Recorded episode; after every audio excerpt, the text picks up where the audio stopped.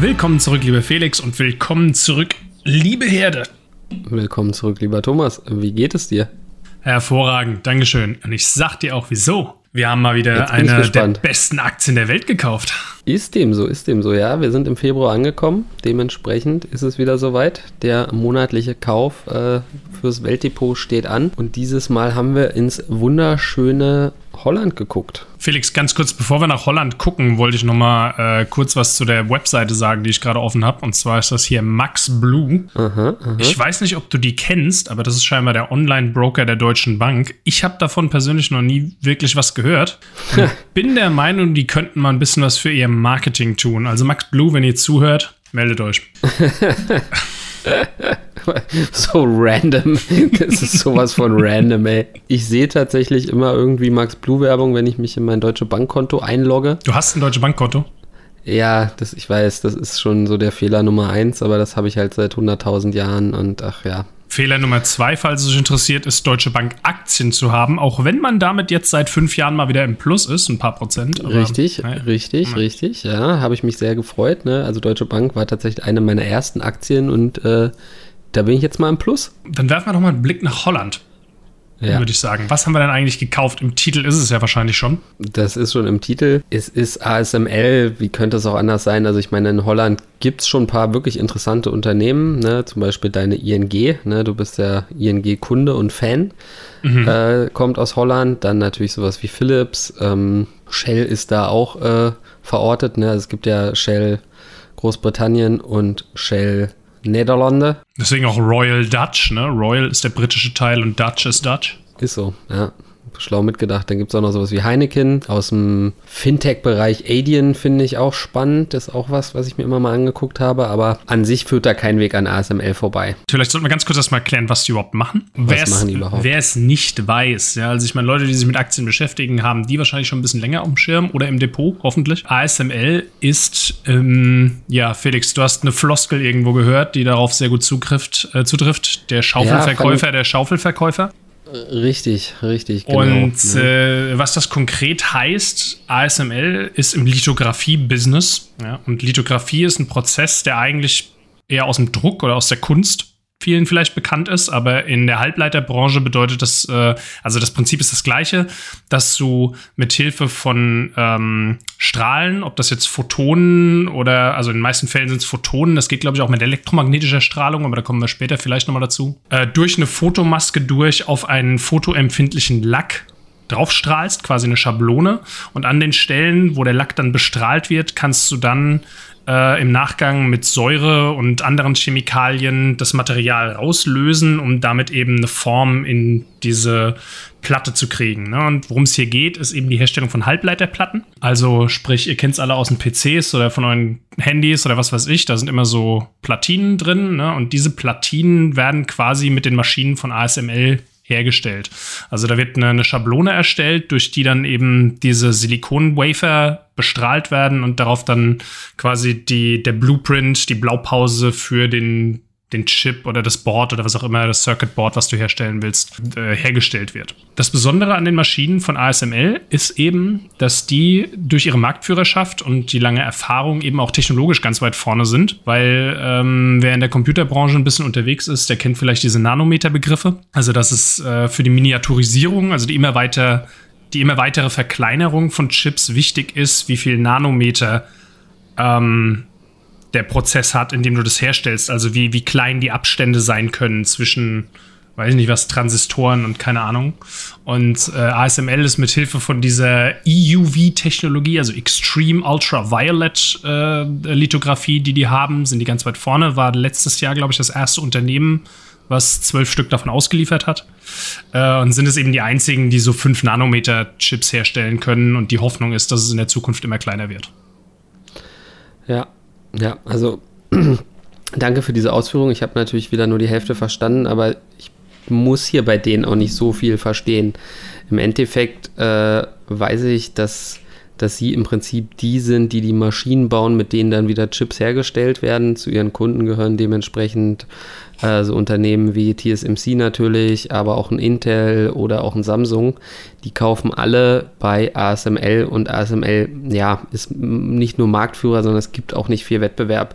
Ne, es ist natürlich ein extrem äh, kostenintensives Geschäft. Ne? Also die Herstellung einer so einer Produktionsstrecke kostet mal schnell mal ein paar hundert Millionen. Dementsprechend ne, für unser Depot ja immer wichtig, irgendwo der Burggraben. Den sehe ich absolut, weil wie gesagt kaum Konkurrenz da und eben auch sehr kostenintensiv. Da wird jetzt auch so schnell keiner auf die Idee kommen, das mal, mal selbst umzusetzen. Zum anderen zukunftssicher, klar, die Nachfrage nach Chips äh, ist im Moment gigantisch groß, wird aber wahrscheinlich auch nicht weniger werden in den nächsten Jahren, weil natürlich alles irgendwie smart wird. Überall sind Chips mittlerweile drin, in der Uhr, keine Ahnung, in der Mikrowelle, im Wasserkocher, Autobranche im Herd, braucht etc., jedes Jahr allein immer mehr Chips. Die Autobranche natürlich auch zu nennen, klar. Äh, wenn das autonome Fahren kommt, dann werden die Dinger so mit Chips vollgeballert. Also ähm, ja, ne, das ist eigentlich schon das, was mir reicht, um zu sagen, alles klar, den, den ganzen technischen Hintergrund muss ich hier jetzt nicht unbedingt verstehen um trotzdem ja viel Vertrauen in die Zukunftssicherheit dieses Unternehmens zu haben. Um diese Behauptungen, die du gerade aufgestellt hast, noch ein bisschen mit Marktdaten zu unterfüttern. Also ASML hat einen Marktanteil von äh, circa 60 Prozent und die größte Konkurrenz in Anführungsstrichen äh, sind drei Unternehmen. Äh, sind Canon, Nikon und hab vergessen, wie das letzte heißt, weil es auch keine Sau kennt. Aber auch was Japanisches, glaube ich, ne? Nee, ich glaube was Chinesisches, aber ist auch egal. Also auf jeden Fall teilen sich die restlichen 40 Prozent Markt eben diese drei Unternehmen und keins von denen ist technologisch auf dem Stand, wie eine ASML das ist. Im Grunde alle großen Chip-Hersteller kaufen ihre Maschinen für die Chip-Herstellung bei ASML. Ja. Deswegen ist das natürlich auch geostrategisch äh, ein ziemlich interessantes Unternehmen und ich glaube, da können wir als EU ganz froh sein, dass die bei uns sitzen und mhm. nicht in China. Weil äh, sonst wäre das ein hartes Druckmittel, glaube ich, von China gegenüber der EU und das auf jeden äh, Fall. Also ich meine, klar, die, die produzieren in der ganzen Welt, ne? Also die sind keine Ahnung, haben 20, 30.000 Mitarbeiter an irgendwie 60 Standorten oder irgendwie sowas. Ist jetzt, die Zahlen sind random, aber so, so ungefähr in der Größenordnung. Im Januar ähm, ist ein Werk in Berlin irgendwie halb abgebrannt. Ach echt? Mhm. Habe ich nichts von mitbekommen. Mhm, muss mal gucken. Muss ich mal gucken, ey. Vielleicht liegen da noch ein paar Chips rum. Nee, aber es, an sich ist es ja auch total witzig. Dann haben wir da jetzt äh, die, die komplette äh, Chip-Wertschöpfungskette an sich bei uns in den Depots. Ne? Also wir haben ja TSMC als beste Aktie Taiwans gekauft, haben ASML jetzt als beste Aktie Hollands und Nvidia als die, die dann wiederum bei TSMC äh, Chips in Auftrag geben, haben wir äh, in unseren privaten Depots. Jetzt müssen nice. wir, wenn jetzt natürlich Rohstoffe fehlen kommt, noch, Felix, ne? die Rohstoffe. Die Rohstoffe, ja, richtig. Das, also das Lithium, Lithium habe ich zuhauf. Ich weiß nicht, wie es dir geht, aber.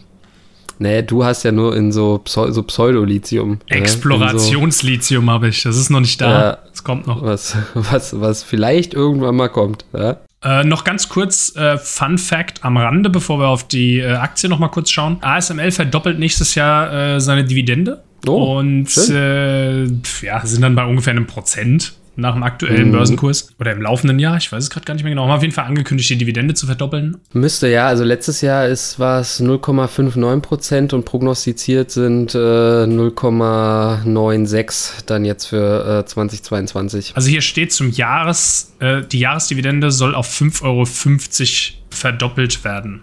Das entspräche beim aktuellen Börsenkurs einer Dividendenrendite von knapp einem Prozent. Außerdem hat ASML angekündigt, für 2022 seinen Umsatz um 20% steigern zu wollen. Also das ist ja schon mal, klingt ja schon mal reassuring, ja, auf jeden Fall, wenn der, der GF sich da hinstellt und äh Ja, ich meine, die Auftragsbücher sind voll, ne? Also die könnten wahrscheinlich auch äh, um 100% wachsen, aber hm, so schnell kriegst du natürlich keine Fabriken hochgezogen etc. pp, ne? Also mm.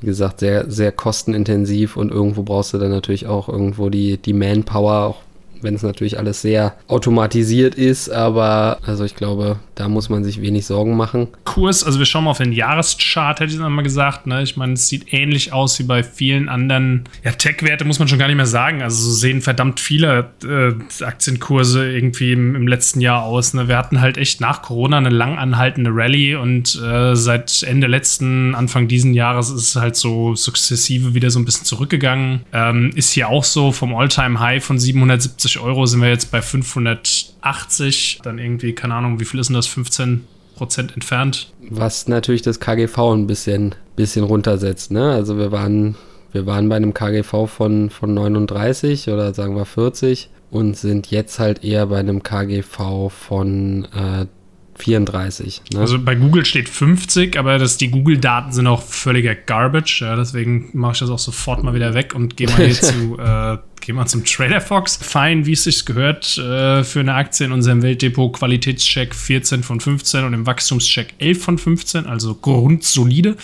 Der Dividendencheck mhm. klassisch beim Trader Fox mal wieder ausgesetzt, ähm, wegen zu geringer Dividendenrendite. Unter 10% Dividende macht, macht der Trader Fox das nicht, ne? Nee, nee, nee. nee. Nicht, nicht mal Altria random. kriegt da ein Rating. Das ist echt ziemlich random, ne? Aber so auch bei der Dividende, du hast es ja eben schon angesprochen, gutes Wachstum. Ne? Und wenn du mal guckst, auf, auf fünf oder zehn Jahre sind es roundabout 22, 23 Prozent Dividendenwachstum, was schon auch nicht schlecht ist. Ne? Also das ist schon, schon signifikant und ne, wenn wir die Aktie lang genug liegen lassen, kann das wirklich auch ein schöner äh, Dividendenzahler sein. Ne? Ich bringe ja gerne immer auch ja dieses, dieses Beispiel irgendwie von Microsoft, die ich vor irgendwie ein paar Jahren halt gekauft habe. Die zahlen an sich jetzt roundabout 1%, aber auf meinen Einstandskurs sind es jetzt halt schon 4, 4,5 Prozent. Also das darf man nicht unterschätzen, wenn halt der Kurs und ähm, die Dividende wächst, dann kann so ein Unternehmen wirklich zu einem Top-Dividendenzahler werden und steckt dann sowas wie eine Altria, die vor allem sich im Kurs äh, wahrscheinlich in derselben Zeit halbiert hat, dann auch wirklich in die Tasche. Ne? Man muss halt bei ASML echt sagen, da muss schon viel passieren, glaube ich, damit das Ding nicht einfach weiter steigt, weil ähm, die Auftragsbücher von denen sind brechend voll. Es gibt absolut keine Anzeichen dafür, dass die Auftragslage irgendwie schwächer wird. Äh, die kommen überhaupt nicht hinterher. Von daher, wenn da nicht irgendjemand äh, das komplette Geld äh, in Mexiko verkokst, dann weiß ich auch nicht. ja, oder halt irgendwie, also klar, so disruptive Technologien sind natürlich immer irgendwie denkbar, aber pff, sehe ich jetzt irgendwie auch nicht. Ne? Also, dass, dass wir irgendwie einen Weg finden, wie wir, wie wir Chips äh, deutlich günstiger herstellen können oder deutlich einfacher oder keine Ahnung aus einem anderen Material oder so. Also, weiß ich nicht. Ne? Und selbst dann, wenn da einer mit so einer Idee kommt, kann natürlich so ein ASML mit, mit der Marktmacht und die kaufen die äh, einfach die kaufen die dann im Zweifelsfall einfach. Oder, also in der äh, Firmenvergangenheit von ASML gab es auch schon häufiger Übernahmen von irgendwelchen Unternehmen, die halt Technologien hatten, die irgendwie zuträglich waren. Ne? Also, ähm, also was ich auch gar nicht unspannend finde, ist, dass das, also ASML ist entstanden aus einem Joint Venture zwischen ASM International und Philips. Mhm. Und zwar schon im Jahr 1984. Aber Philips hat jetzt so über die Jahre äh, die Anteile extrem reduziert, also sind nicht mal in, in den äh, Top 10 der der größten Positionen taucht Philips nicht mehr mehr auf. Mhm. Wo man sich dann auch so ein bisschen denkt, na, war man da vielleicht ein bisschen zu gierig, wollte man da ein bisschen zu sehr die Kohle haben? Weil an sich, Philips finde ich im Moment gar nicht so unspannend, ne? weil ich habe es ja schon mal erwähnt, ich bin ja Vater geworden und habe jetzt einige Philips-Produkte tatsächlich gekauft. Ja? Also die, die Trinkfläschchen äh, von Philips sind hier hoch im Kurs, dann gibt es so einen Sterilisator, ne? nicht für mich, sondern eben für die Fläschchen. Verarschst du mich ähm, gerade, Philips Trinkfläschchen? Ja, Avent nennt sich diese Babylinie. smart oder was? Nö, ist nicht smart, aber ist gut. Also überzeugt. Also Elektroprodukte von Philips sind auf jeden Fall immer solide, sagen wir es mal so. Ja? So der, der, ja. der, Volkswagen unter den Elektroprodukten. Aber hat auch irgendwie so ein bisschen abgebaut, hatte ich so den Eindruck. Ne? Also fand jetzt Philips eher uninteressant, also eher nichts für, für mein privates Depot oder auch für unseres hier, aber ne, die sind da anscheinend auch in, in so Bereichen drin, die man halt gar nicht auf dem Schirm hat. Ne? Kleiner Fun-Fact am Rande: Wir haben uns ja für ASML entschieden. Genau, wir haben das Ding gekauft, wir haben uns eine ASML-Aktie in unser Weltdepot gelegt. Schreibt doch an der Stelle gerne mal in die Kommentare, wenn ihr noch Ideen habt für andere Aktien, die wir uns reinballern können, was ihr von ASML haltet. Ne, die spannende Frage natürlich immer: Welches Land sollen wir uns als nächstes vornehmen? Genau. Die Auswahl wird nicht größer. Ja, in dem Sinne würde ich sagen: ne, Danke für eure like Zeit. und subscribe. Danke für eure Zeit. Bis zum nächsten Mal. Ciao, ciao. Peace.